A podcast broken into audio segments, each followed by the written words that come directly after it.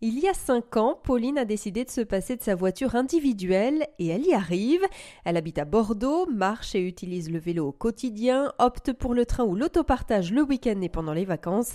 Avec le recul, qu'en tire-t-elle de positif Pauline? Clairement, le premier mot qui me vient, euh, c'est surtout de la fierté d'avoir tenu bon parce que évidemment votre entourage vous, me dit mais comment tu vas faire s'il pleut euh, tu vas avoir un enfant comment tu vas faire il y aura forcément une voiture t'imagines s'il faut l'emmener aux urgences etc on trouve toujours autre point positif, les rencontres qu'elle peut faire. Au-delà de l'autopartage, on partage en fait avec une de nos voisines euh, une voiture.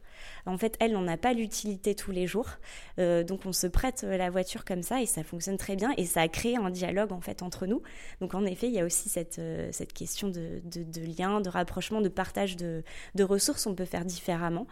Donc fierté et surtout, ça nous a permis de d'apprendre à être organisé en fait tout simplement pour n'importe quel trajet euh, pouvoir l'anticiper euh, donc euh, de se dire que c'est possible. Et à aucun moment ça ne t'a limité dans tes déplacements? Alors, ça aurait pu, parce que donc, je suis coordinatrice d'une association, mais à côté de ça, je suis également guide conférencière à Bordeaux Métropole.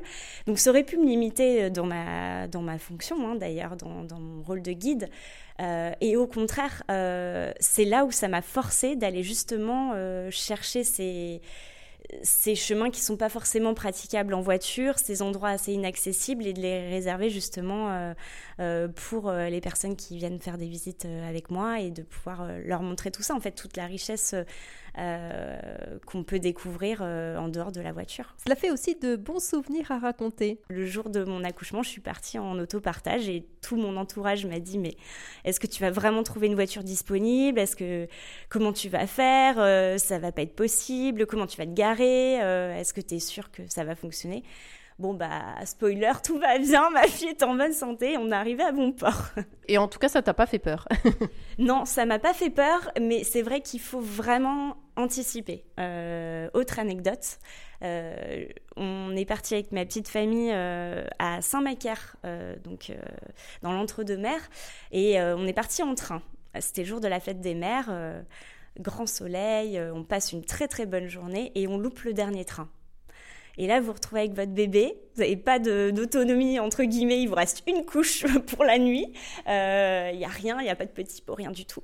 Donc vous dites, comment je vais faire? Et, euh, et, là, on, se surprend parce qu'on a été demandé à, des personnes qui, passaient euh, par là de de pouvoir éventuellement nous dépanner. Donc c'est un peu un est-ce que j'irai dormir chez vous ou non? Et bizarrement, les gens sont très ouverts là-dessus. Bon, je suppose qu'avoir un bébé, ça, aide aussi.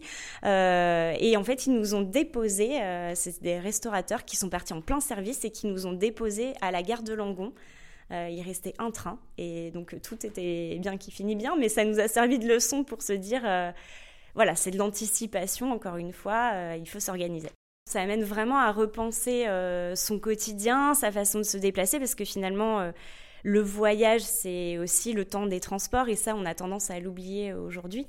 Euh, ça fait partie pleinement du charme aussi d'un souvenir de vacances, ou voilà, aujourd'hui, cette anecdote de Saint-Macaire ou de l'accouchement, on en rit encore, et c'est des choses que je vais pouvoir raconter à, à ma fille avec le sourire. C'était Pauline qui a fait le choix de se séparer de sa voiture individuelle il y a 5 ans à Bordeaux.